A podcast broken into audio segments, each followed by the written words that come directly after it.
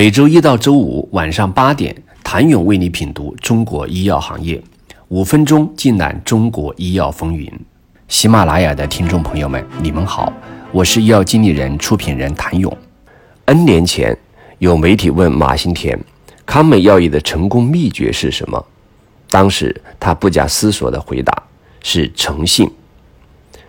这个词现在从一个虚增货币资金高达八百八十七亿，虚增营收两百多亿，虚增营业利润二十亿元的马董嘴里讲出来，怎么听？都觉得很奇怪。二零一八年五月，康美药业股价和总市值创历史最高点，而这也成为康美药业大败局的起点。不到三个月，有关康美药业财务造假的信息开始满天飞。十月，康美药业盘中跌停，然后再度闪盘跌停，不到五天，其市值迅速被腰斩。同年十二月。康美药业收到了证监会立案调查书。二零一九年四月，在二零一八年年报披露的最后关口，康美药业对二零一七年年报数据进行更正，近三百亿元货币资金凭空消失，康美解释为会计差错。与此同时，马新田在接受媒体采访时语出惊人。解释市值千亿公司的会计数学实在不好，算错了三百亿元的账，还言辞恳切地教育记者：财务差错和财务造假是两件事情，再次惊掉了所有人的下巴。二零二零年五月，康美药业收到证监会的行政处罚决定书与市场进入决定书，公司遭到证监会顶格处罚。有预谋、有组织、长期系统实施财务欺诈行为，践踏法治，对市场和投资者毫无敬畏之心，严重破坏资本市场健康生态。这是证监会发布在官网上的处罚及进入决定中对康美药业造假事件恶劣行径的判词。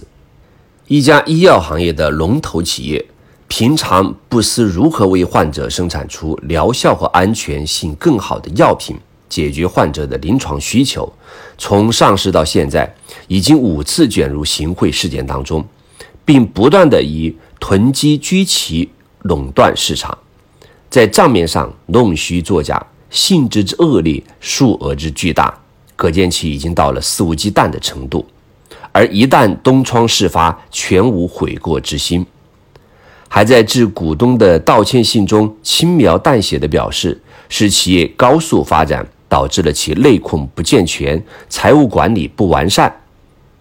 看来，在资本市场弄虚作假、疯狂割韭菜，的确比殚精竭虑发展主营业务来得轻松有效得多。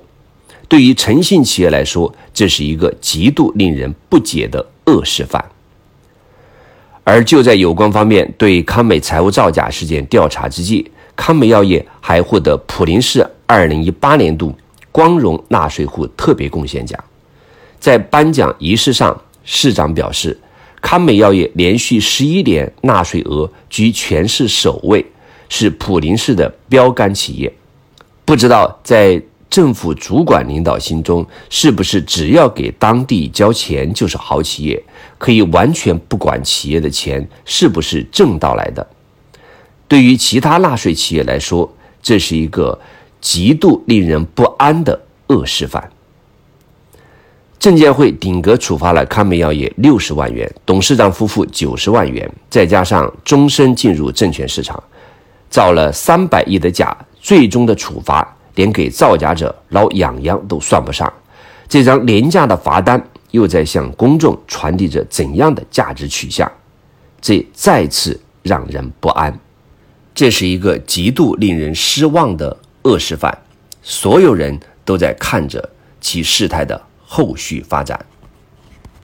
谢谢您的收听，想了解更多最新鲜的行业资讯、市场动态、政策分析，请扫描二维码。或添加医药经理人微信公众号“医药经理人”，医药行业的新闻与资源中心。我是谭勇，明天见。